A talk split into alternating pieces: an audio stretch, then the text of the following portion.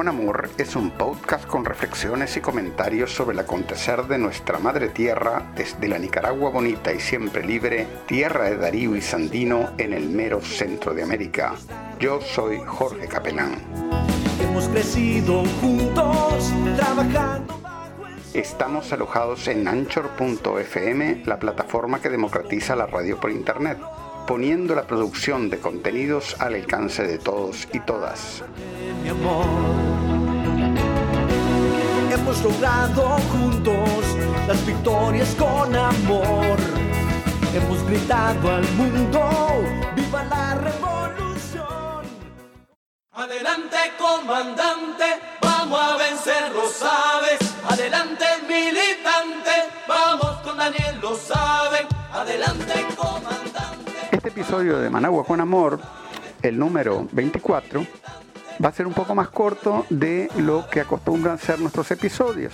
Y esto es porque esperábamos incluir aquí las palabras del comandante Daniel Ortega Saavedra al pueblo de Nicaragua.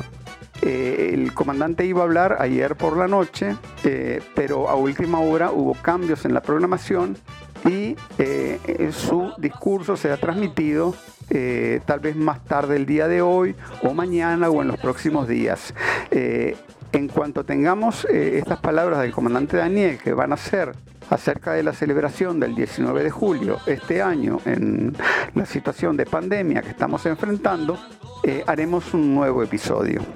Lo dejamos entonces con una muy interesante entrevista con el compañero José Adán Rivera de la ATC y de la Vía Campesina, que nos va a hablar sobre el tema de la soberanía alimentaria en Nicaragua.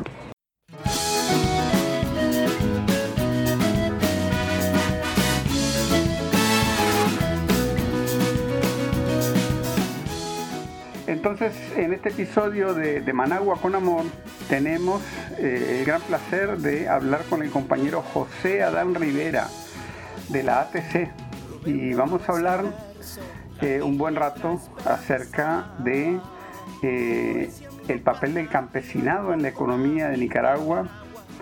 Y, y también, claro que sí, este, enmarcados en esta situación en la que estamos de la pandemia de la COVID-19 que por cierto la, la FAO, la Organización Mundial de la Alimentación, eh, en estos días, en estas semanas, sacó un reporte estremecedor sobre las implicaciones que esta pandemia eh, puede tener o va a tener para el tema de la soberanía alimentaria de los pueblos.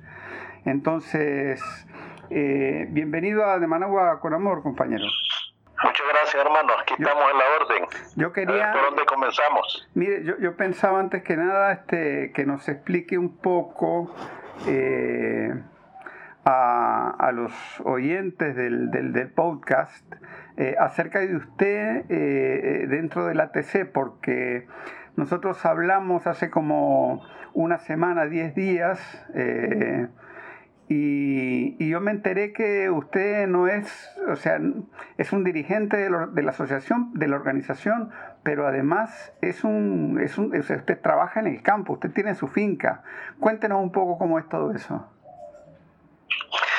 Bueno, yo, yo nací en, en una comarca de, de un municipio del departamento de Jinotega, en San Rafael del Norte. Y, ahí me crié con mis abuelos en, trabajando al campo siempre. Y desde ahí, pues, eh, con muchas dificultades, eh, logré, logré ir a la escuela, pero luego ya fue necesario eh, integrarnos a la, digamos, a la, a la organización, a la lucha por la liberación de Nicaragua, y, pero me, me, me, me enfoqué en la organización campesina y siempre he mantenido pues mi actividad productiva como como cualquier agricultor pues nunca he dejado de sembrar algo y porque además de gustarme pienso que es una obra muy muy importante pues para, para los humanos para todo el mundo y, y me gusta ujú. Y al en mismo, síntesis sí, pues es mi, sí, sí. Mi, mi rollo Y al mismo tiempo usted está en todas las discusiones que hay sobre estos temas, pues de la soberanía alimentaria en el país, reuniones de la vía campesina, este, y es un, todo un experto en, la cuestión de la, de la economía popular aquí en Nicaragua. Sí, este, efectivamente aquí he estado pues a lo largo del tiempo participando en varios espacios de coordinación, de discusión de los gremios productivos a los distintos niveles también tuve la oportunidad de compartir con los gremios centroamericanos ahí, porque estuve un rato ahí de suplente del FSLN en el Parlacén y eso también me, me ayudó a conocer más la región centroamericana, siempre enfocado en la parte agropecuaria. Y actualmente en las últimas décadas pues articulado a nivel mundial con la vía campesina, con el Foro Rural Mundial, ahí aprendiendo, intercambiando a través de distintos espacios eh, fomentados ahí por la FAO, el FIDE, el ICA y por supuesto pues por todos los espacios facilitados por el gobierno de Nicaragua a través del Sistema Nacional de Producción, Consumo y Comercio. Así es pues que tenemos ahí una familiaridad práctica con el tema. Claro. ¿Cuál, ¿Cuál es el peso de la producción campesina aquí en Nicaragua? ¿Y, y cómo, define, cómo se define lo que es campesino aquí en Nicaragua? Bueno, yo tengo una forma muy particular de definir. Nicaragua en sí misma es como una gran finca, pongámosle así, donde eh, la mayor parte de la población pues es eh, originaria del campo ha habido pues la mitad de la población vivimos en el campo, otra mitad hemos emigrado a las ciudades. Eh, Nicaragua tiene una de las mejores características agroecológicas de la región. Eh, tiene territorios desde cero nivel del mar hasta 1600. Este, y eso eh, digamos, la, pone en un lugar privilegiado, pues porque también tiene dos grandes almacenes de agua, el, el, el, lago Solotlán, el lago de Granada, y, sus dos cuencas, pues grandes cuencas, megacuencas, el Pacífico, el Atlántico. Eh, su población es eh, eminentemente campesina, ya, ya, ya, ya sabemos pues que la mitad de Nicaragua está en manos de las comunidades indígenas del Caribe y el resto pues que somos los, los, mestizos de, la parte central y el y, más las comunidades indígenas de, de la franja del Pacífico.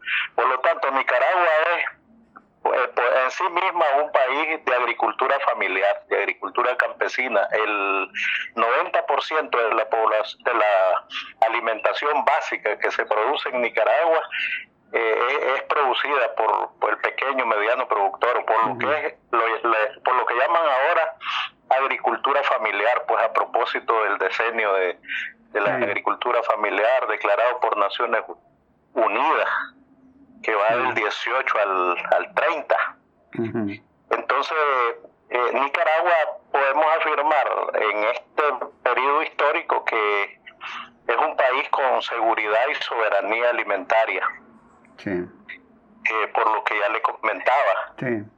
Eh, digamos, la, la, pequeña y mediana producción, eh, que somos más o menos 300 mil agricultores, los que estamos en Nicaragua en los distintos territorios, de distintos tamaños, en todos los rubros. En, términos de área, sabemos, ¿cuánto es en términos de área de tierra? El gallo pinto es la, la dieta básica del nicaragüense. Eh, como ejemplo, pues, que es el consumo de frijol, arroz, maíz en tortilla. Y, y los la leche, cuajada, queso, crema, etcétera, tenemos en abundancia más de 6 mil, 6 millones, perdón, de cabezas de ganado ahí produciendo. Carne, pues, de, de cerdo, de, de res, es decir, tenemos una base, un sistema alimentario bastante robusto que nos permite eh, tener de verdad soberanía y seguridad alimentaria. Cuando uno habla de pequeños y medianos agricultores, más o menos cuánta tierra es eso, hasta 60, 100 manzanas, o cómo se mide? Bueno, hay distintas formas de, medirlo y apreciarlo. Nosotros trabajamos, o sea, desde tener un solar en la casa, Usted sabe que en Nicaragua una de las características es que cada quien tiene su casita. y lo primero que hace después de que construye la casa es hacer su huerto, sembrar sus árboles frutales. Entonces hay parcelas desde un cuarto de manzana, digamos, hasta 5, 10, eh, dependiendo de los territorios. Si usted habla de, de Masaya, eh, de Masaya, de Carazo, las parcelas son chiquititas. Pero si ya avanza hacia Matagalpa y Notega, estamos hablando de fincas de 50, 100, 200 manzanas. Si avanza hacia Chontales, que es zona ganadera, y hacia el Caribe, ya las fincas son en área mucho más grandes, pues de, 300, 400, hasta 1000 manzanas. O sea, más bien el tamaño de la, las unidades de explotación dependen de los rubros que tengan. Sí. Ya de, porque hay unas que son extensivas, otras son intensivas. Sí. Entonces nosotros preferimos hablar en términos de agricultores nacionales. Solo cuando nos referimos a la, a la AF, pues solo apartamos a las grandes compañías transnacionales o grandes empresas que, que tienen tierra pero que están vinculadas a los monopolios, algunos monopolios como el azúcar y cierta parte de la, de la ganadería, pero en un porcentaje minoritario. Claro, claro. Este, es decir, que, que, cuando, se, cuando la FAO eh, se discutió el, el tamaño, en el caso de Nicaragua es bien caprichoso, por, lo que ya le dije. Sí. Eh, eh, es decir, que que la, la, la, la, porque Nicaragua tiene distintas condiciones en distintas zonas agroecológicas. Yo prefiero tener eh, cuatro manzanas aquí alrededor de Managua, ¿verdad? Que, que, que, que 100 o 200 allá por en Mulucucú. Sí. ¿Me entiendes? Ese es el, e, e, esa es la característica. Claro, claro. Pero también, Sin embargo, las explotaciones grandes ya de, digamos, es un porcentaje de tendencia ahí que anda por un 30%, pero es en, unidades de explotación. Sí. En, aquí nosotros tenemos tenemos unas 7 millones de, de, manzanas de tierra agropecuarias, de las cuales la agricultura familiar, o sea, los pequeños y medianos, tenemos en nuestras manos como unos 5 millones de, de manzanas. Claro.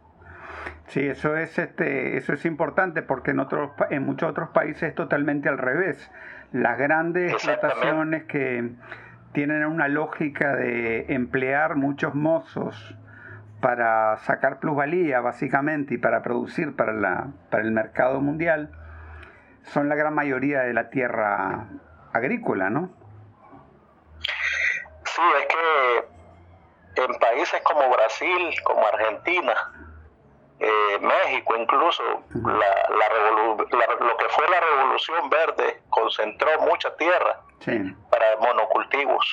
Desplazaron al campesinado y, y, la, la relación es, es totalmente al revés. Pues el, el, el 70% está en manos de las grandes empresas, en el caso de la tenencia de la tierra, y el 30% está en manos de cierto sector que ha resistido ahí de la agricultura familiar. Sí, sí. Entonces, por eso es que yo digo que Nicaragua es un país eminentemente de agricultura familiar, en términos muy globales. Pero esa no era la situación que existía aquí durante el somocismo, durante la dictadura somocista. Bueno, la, revolución en el, en, eh, eh, triunfante en el 78, lo que hizo fue socializar la tenencia de la tierra que estaba en manos del somocismo, que por lo general eran las mejores tierras las tierras con acceso a riego en, en, lo que es las cuencas de los lagos y, en la zona principalmente del Pacífico, los algodoneros y, ese, y esos territorios.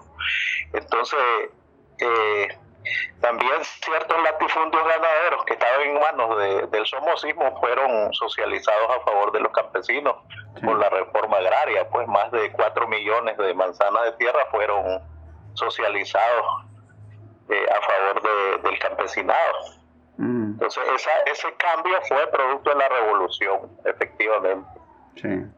Y ahora... Sin embargo, es, bueno, es bueno destacar que, que digamos, este, este gobierno actual, el mm. gobierno sandinista, le reafirmó el derecho histórico que tienen las comunidades indígenas de la costa atlántica. que, que de por sí pues son las tenedoras, son las dueñas de gran parte del territorio nacional en un régimen especial de tenencia de la tierra. Claro, porque también, o sea, es un régimen comunitario, ¿no? Exactamente, ellos tienen su propia forma de, de, producción agropecuaria, desde agricultura de recolección hasta pues ya agricultura domesticada que, que se han ido metiendo, pues. Y, y, así, pues, ellos tienen sus propios gobiernos autónomos y sus propios sistemas alimentarios también. Eh, de, dicho sea de paso, hemos venido aprendiendo mucho de ellos porque ellos lograron eh, retener mucho conocimiento ancestral en vista de que fueron capaces de resistir a la colonia y a lo que fue la, la, la, transformación que hizo la conquista pues, de los sistemas productivos. Todo eso lo estamos retomando ahora. Un ejemplo de esto son los bancos de semillas que hoy tenemos. Cuando hablamos de seguridad y soberanía alimentaria, tenemos que comenzar pensando en la genética, en la, en la semilla.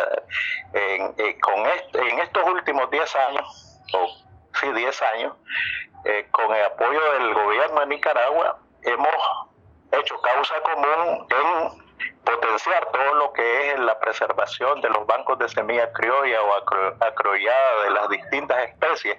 Eh, de, alimenticias y maderables en, en, el país. Y hoy, y hoy nos damos el lujo pues de tener nuestra propia semilla. Ya no dependemos de, de estar importando eh, semillas eh, de otras de otros lugares. Entonces, eso es verdadera eh, soberanía alimentaria, cosa que no tienen otros, otros otras naciones, pues porque no, no pudieron defender su base genética. Claro. Claro. Eso, es un dato muy importante, que es una característica eh, de, propia de Nicaragua y de, yo diría, de gran parte de la región de Centroamérica. Sí, sí, sí. Aquí... Eh, lo, otro que, lo otro es que la alimentación, el sistema alimentario de Nicaragua es un sistema bastante sano con relación a otros. Aquí no hay, no, eh, hay este, se, eh, aplican prácticas agroecológicas. Sí, aquí no está permitido que no es más que, no es más que, la, que no es más que una, una forma contundente de hacerle frente a lo que se le llamó la revolución verde, ¿se acuerda? sí. sí porque aquí no está permitido producir este con cuestiones genéticamente manipuladas, o sea, cultivos genéticamente manipulados no están permitidos aquí, ¿verdad? Sí, ha habido una discusión que, introdujeron los gobiernos neoliberales, pero hubo una resistencia de parte nuestra y de todas las campesinados nicaragüenses. Eh, y este nosotros hemos logrado defender pues que trabajemos con nuestra propia genética es muy, digamos, aunque, aunque aquí se estuvo consumiendo productos importados que, tienen base modificada, pero eh, la, la, inmensa base alimentaria es bastante limpia con relación al uso de agroquímicos. Y eso nos permite tener hoy eh, una mayor resistencia en nuestros organismos frente a pandemias como la que estamos sufriendo en el mundo. Claro. Ese, esa es una de las... Eh, yo siempre digo que la alimentación sana es la madre de las vacunas. Claro. Es decir, si, si tenemos alimentación, digamos, fruta fresca, diversificada, eh, vegetales, eh, leche o, lácteos a base de pastos naturales, toda esa base alimentaria no, nos ayuda muchísimo a, a, enfrentar estas, estas pandemias como la que tenemos ahora.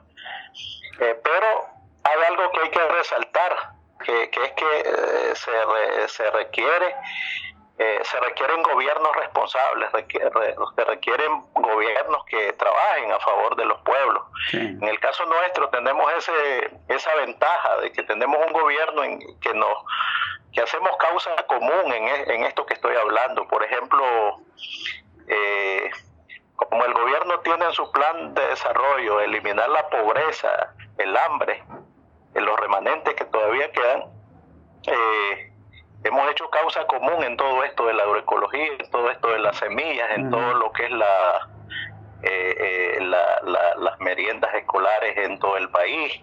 El gobierno mismo ha llevado, ha, llevado infraestructura al campo que nunca se había visto, como la energía, por ejemplo, que tiene una cobertura casi del arriba del 95%. Eso nos permite muchas cosas, eh, tener energía eléctrica. Ha interconectado con buenos caminos de todo tiempo, todos los municipios, eso nos permite a nosotros también movernos, movernos hacia los mercados, intercambiar experiencias, es decir, no tenernos que desplazar. El, el, el, el, hecho también de tener eh, un sistema educativo, un sistema de salud popular en, en los territorios, eh, nos ha llevado también a, arraigarnos más en el campo, minimizar la migración hacia las ciudades de nuestra gente, de nuestros jóvenes. Entonces todo eso, yo, yo que vengo de allá, de las profundidades, que me costó estudiar, pues porque cuando a mí me tocó, yo tuve que migrar de mi municipio para poder ir al secundario. Ahora no, ahora... Eh, eh, digamos, el sistema educativo está ahí a la mano a nivel del municipio, además que está en línea, pues, y hay energía, cómo conectarse, cómo recargar los celulares, cómo escuchar la televisión, cómo trabajar en línea. O sea, hemos dado, han coincidido todos esos factores que, hoy por hoy, pues, o sea que no es eh, solamente... uno por andar rápido no los reconoce, pero los que venimos de ahí sí, lo vemos clarito. O sea que no es solamente un tema de crédito o de dinero o de traer tecnologías eh, extranjeras, sino que se trata de tener una política integral para desarrollar la soberanía alimentaria, ¿no? Digamos, por eso aquí se estructuró bien eh, el Plan Nacional de Producción, Consumo y Comercio, que tiene que ver con, con, digamos, con potenciar la producción de materias primas, pero también diversificar tiene que ver con sanear, con producir aquí mismo, en las mismas fincas, los fertilizantes, los productos para contrarrestar las plagas, repelentes. Tiene que ver también con la transformación de, de, esos, de esos alimentos, o sea, el procesamiento para que duren más. Es decir, el procesamiento artesanal, que es donde estamos más ahorita, pero tenemos que avanzar un poco más, que son de las cosas que, que faltan eh, escalar un poco más la transformación industrial de todas estas materias primas para poder eh, conservar por más tiempo y con mejor calidad todo lo que producimos en el país. Entonces se requieren eh, políticas integrales, educación técnica. Por ejemplo, antes, hace unos 10, 15 años para atrás, el INTA, por ejemplo, el Instituto de mm. Tecnología Agropecuaria, andaba al servicio de los grandes capitalistas agropecuarios. Eh, hoy, hoy, el INTA, los técnicos en cada territorio andan intercambiando conocimienlos con los campesinos. O sea, no es una asistencia técnica, sino es un intercambio entre lo que saben los campesinos y lo que se, y lo que se aprende en la teoría universitaria. Entonces es un, es un sistema de intercambio horizontal, esa es una política. Claro. Y, igualmente la salud, pues hoy la, la, el sistema de salud es un sistema de salud popular, comunitario, participativo y preventivo, no curativo. Pero ¿qué, ¿qué significa eso? Que para nosotros el sistema de salud no es eh, no es una mercancía pues lucrativa mm. Eh, en sí misma pues como, como lo es para el neoliberalismo pues que era un negocio más a mm. costa de la vida de la gente. Es decir son conceptos profundos que aquí eh, la revolución los ha logrado sembrar. Sí sí. Verdad y, todo eso tiene que ver con el por ejemplo los hábitos alimentarios Aquí es cierto, pues tomamos Coca-Cola, pero también tomamos refrescos de limón, de mango, de mandarina, de calala, de jícaro, de pinolillo, eh, más que, que gaseosa. ¿Verdad? Es decir, hay opciones, hay opciones mm. de alimentarse sano. Entonces la educación, la, la, la, el hábito o mal hábito de consumir comida chatarra, Aquí lo hemos eh, enfrentado bastante, pues, a favor de la salud. Todo eso tiene que ver, porque de nada serviría que nosotros los agricultores produzcamos sanos si, la, si el consumidor masivo que está en los cascos urbanos eh, está consumiendo chatarra. Por eso es que el gobierno de Nicaragua nos ha apoyado mucho en crear condiciones en los parques, en, en los municipios, en las cabeceras departamentales, en el mismo Managua y en la Bolívar, el parque de feria, para que nosotros los agricultores tengamos la opción de venir directamente de nuestras unidades productivas a ofertarle directamente nuestros productos a los consumidores. Para que se consuma fresco y a un precio más, justo, pues más equilibrado. Entonces, e, eso lo tenemos que afianzar, pues lógicamente, en el país. Eh, es decir, no, no podemos decir pues que, que, no tenemos todavía especulación. Claro que hay especulación, pero eso se va a ir superando en la medida que se fortalezca ese sistema directo de producción y consumo, con campesinos organizados y con consumidores organizados. sería bueno explicar, sería bueno explicar cómo funciona esto, porque eh, es cierto que de, vez en, de tanto en tanto sale aquí en Nicaragua alguna movida especulativa. Por ejemplo, en estas semanas este, tenemos el caso del frijol, que ha subido mucho de precio, a pesar de que hay producción. Pero sería bueno explicar cómo funciona todo ese sistema, por ejemplo, junto, junto con Enavas, junto con los mercados, con la gente de los mercados populares, ¿no? Cómo se hace para contrarrestar esos, esos efectos nocivos sobre la economía eh, y promover una, una economía más solidaria. Sí, aquí el, la Empresa Nacional de Alimentos Básicos, ENAVA, que había sido desmantelada por los gobiernos neoliberales, se activó por este gobierno sandinista y, y el papel de Navas es eh, acopiar en momentos de de, que sale la producción, tener un stop de reserva y este, eh, resolver algunos programas eh, públicos como la merienda escolar y, también paquetes alimentarios que se le distribuye a ciertas familias que, tienen dificultades, se les distribuye, pero hay un stop que se suelta cuando los precios tienden a, dispararse. Entonces sirve como un fusible para eh, contener alzas de precio, en, en, el caso del frijol particularmente, mm. ¿verdad? Es decir, que ahí entra el Estado como debe ser a, a, a balancear. Eh, en este, esa experiencia del frijol eh, se dio por una sobre exportación que se hizo ahí, en, en, porque la región centroamericana necesitaba mucho frijol. Y entonces los que tenían el frijol soltaron y entonces se, se escaseó un poco en estos días, pero eso son, digamos, es por poco tiempo, porque ya no tarda en salir la primera. Apenas sale la primera, la siembra de primera, el precio se baja. Después viene la postera y después el lapante, porque tenemos la posibilidad de hacer tres golpes de siembra en el año.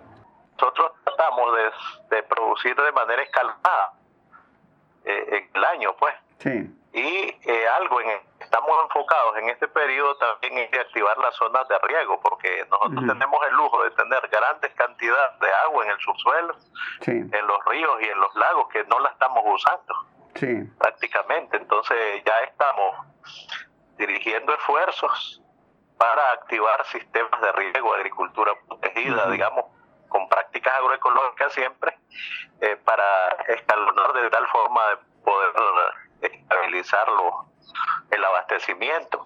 Sí. Sí, sí. Este, mire, y un poco eh, eh, le voy a plantear una pregunta que es un poco retomar la, la, conversación que tuvimos la semana pasada, ¿no? Y es que nosotros aquí en Nicaragua decimos eh, que el 90% de lo que consumimos en materia de alimentos lo producimos aquí. ¿no? Obviamente, esa es una valoración en general. Yo quisiera que usted me explicara, ¿no?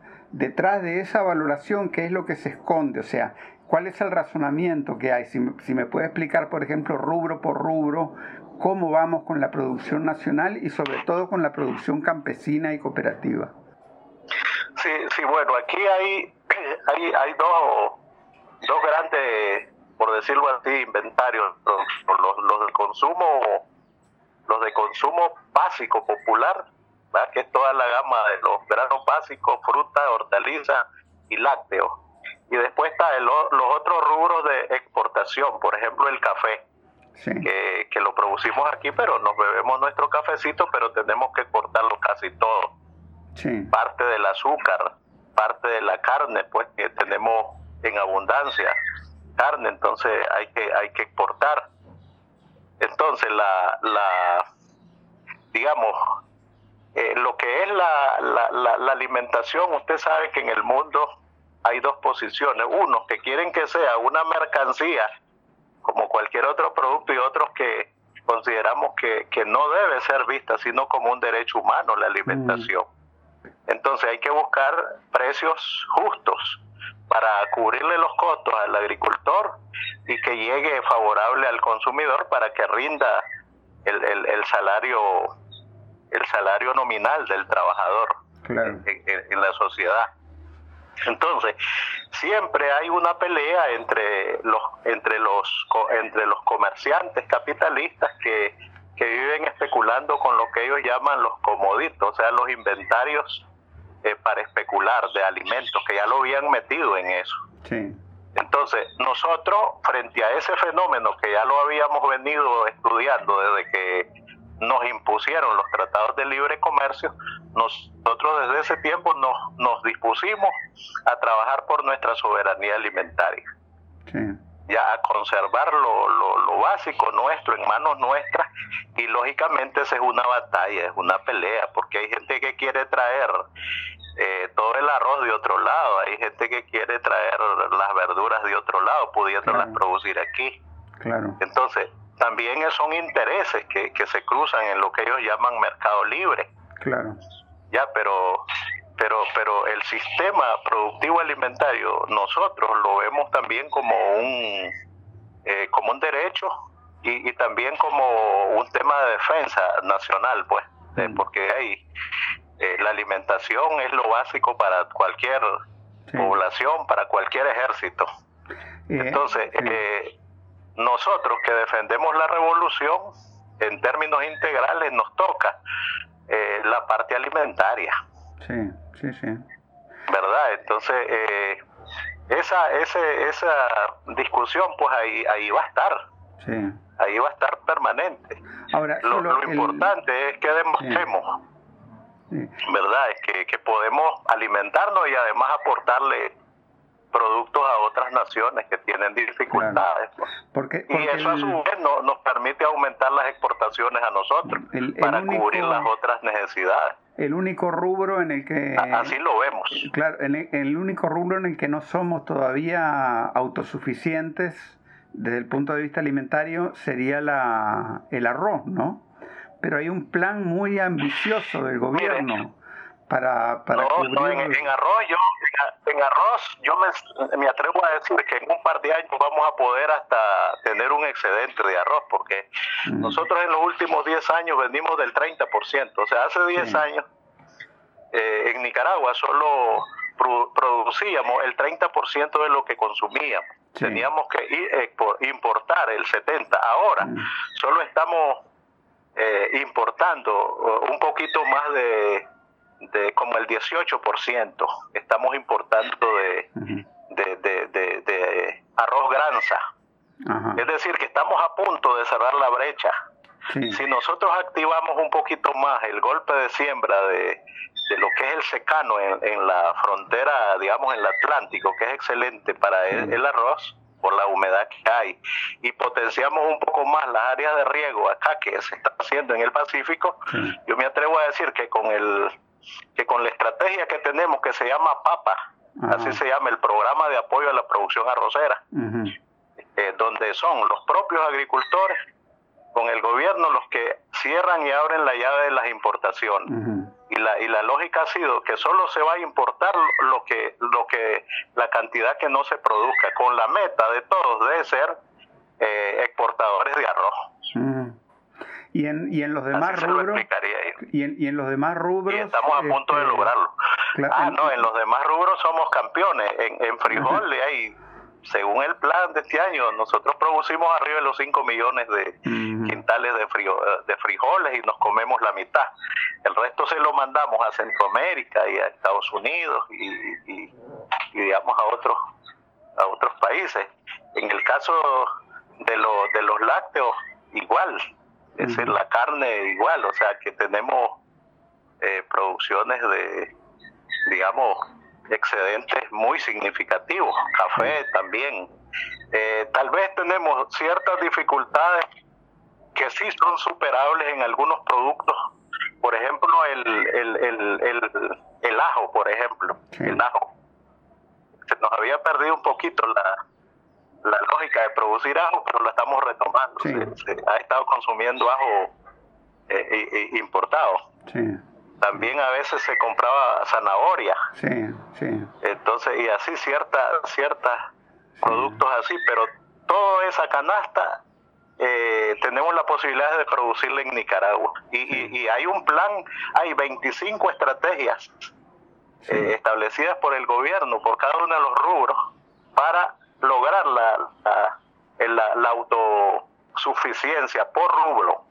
Es decir, en base al consumo al consumo nacional y a la capacidad productiva. Claro, claro.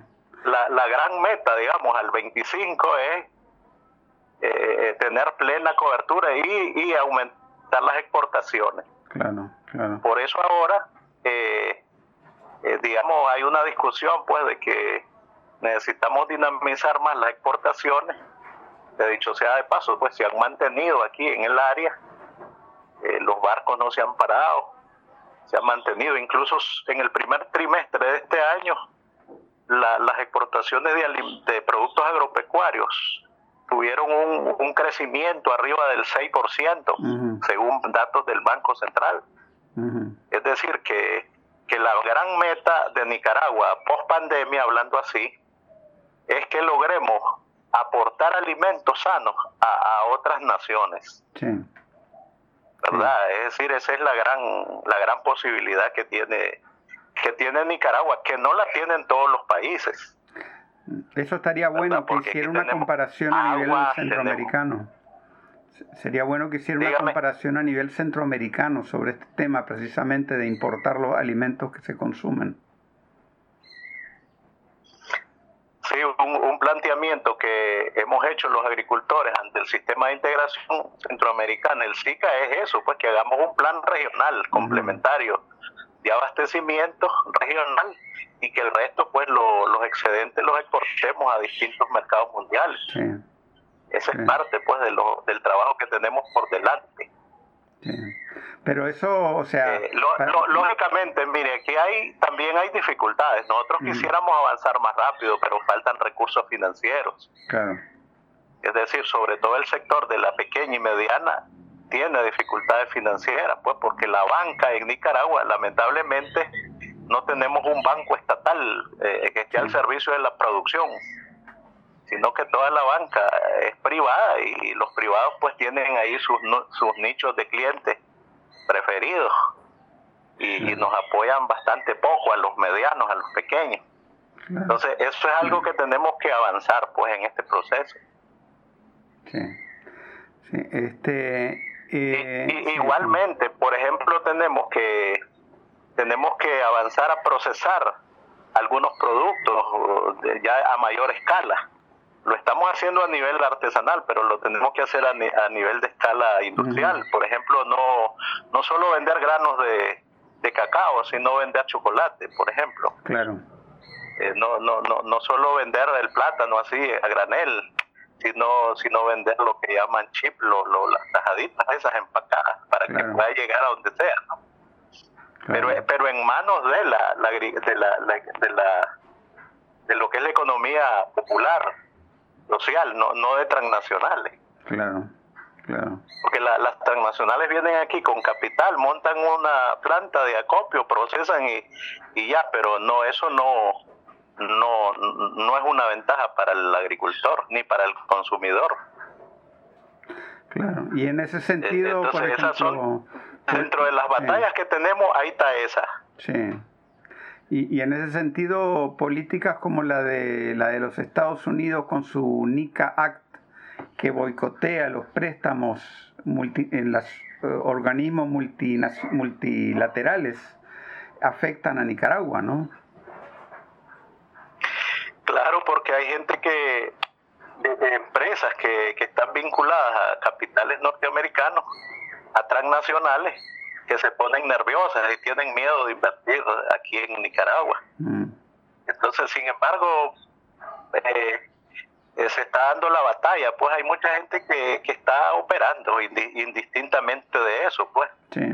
Eh, es decir, que así como ellos ponen esas, esas medidas, digamos, de intervención, de, antieconómicas, así también nosotros hemos ido buscando alternativas. Claro de, de, colocarnos en los mercados internacionales. Pues ellos tampoco tienen el dominio total de, los suministros en este planeta. Claro.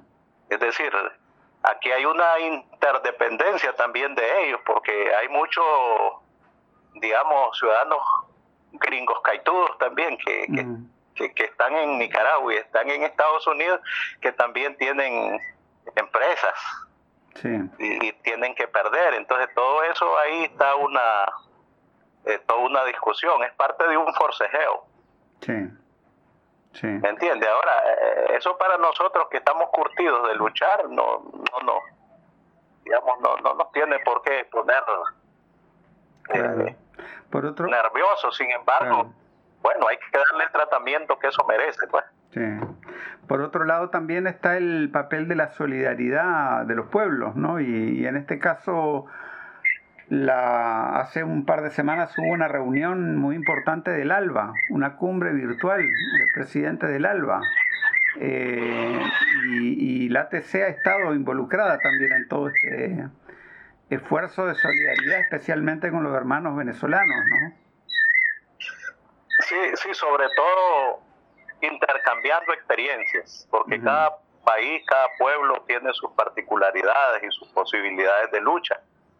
Lógicamente, pues donde logramos gobiernos progresistas eh, o, revolucionarios como Cuba, Venezuela, nosotros mismos acá, que tenemos un gobierno revolucionario, pues eh, se nos hace más fácil, más articular cosas comunes, pues, y, y, tenemos que articular un sistema económico eh, eh, de los pueblos, pero con palancas de los estados.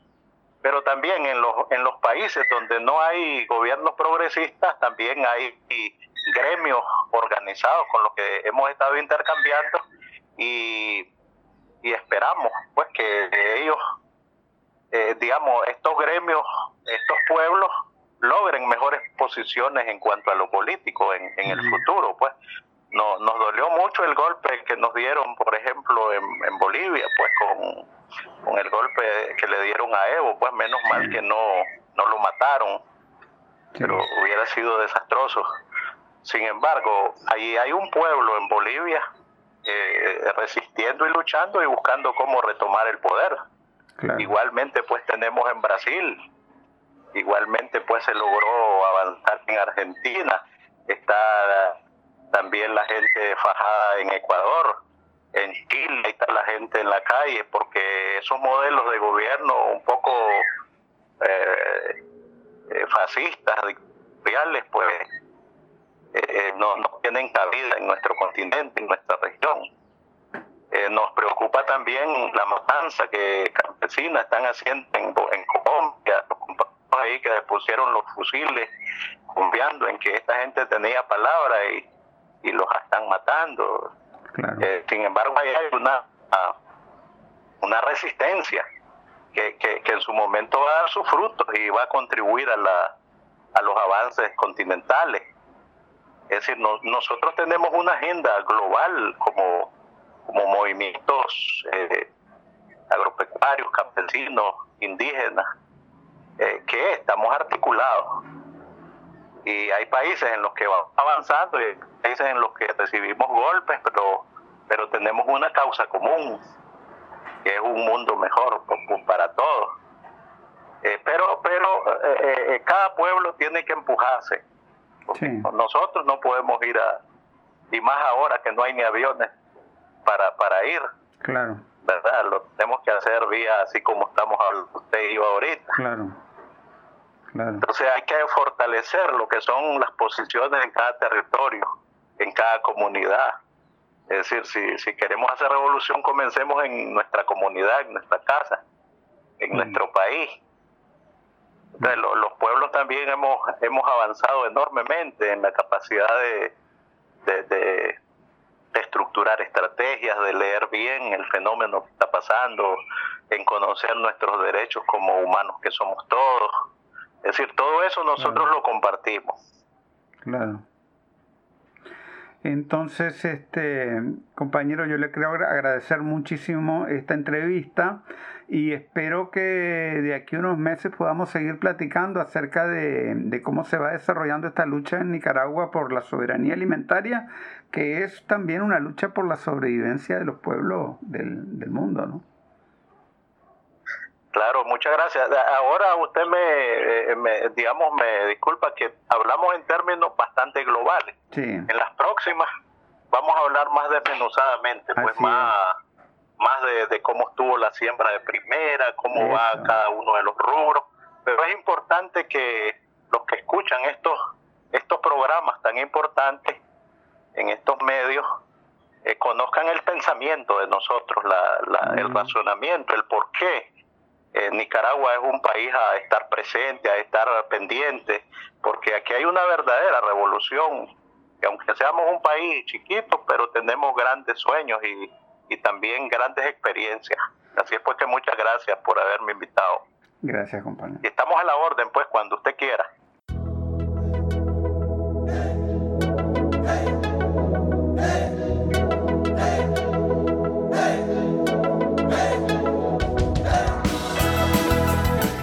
Este ha sido otro episodio del podcast de Managua con Amor. Más temprano que tarde estaremos de regreso con reflexiones y comentarios sobre el acontecer de nuestra madre tierra desde la Nicaragua bonita y siempre libre, tierra de Darío y Sandino en el mero centro de América. Bajo el sol, el abrazo de Sandino nos cobija con valor nos inspira en nuevos tiempos. Nicaragua mi amor. Hemos logrado juntos las victorias con amor. Hemos gritado al mundo.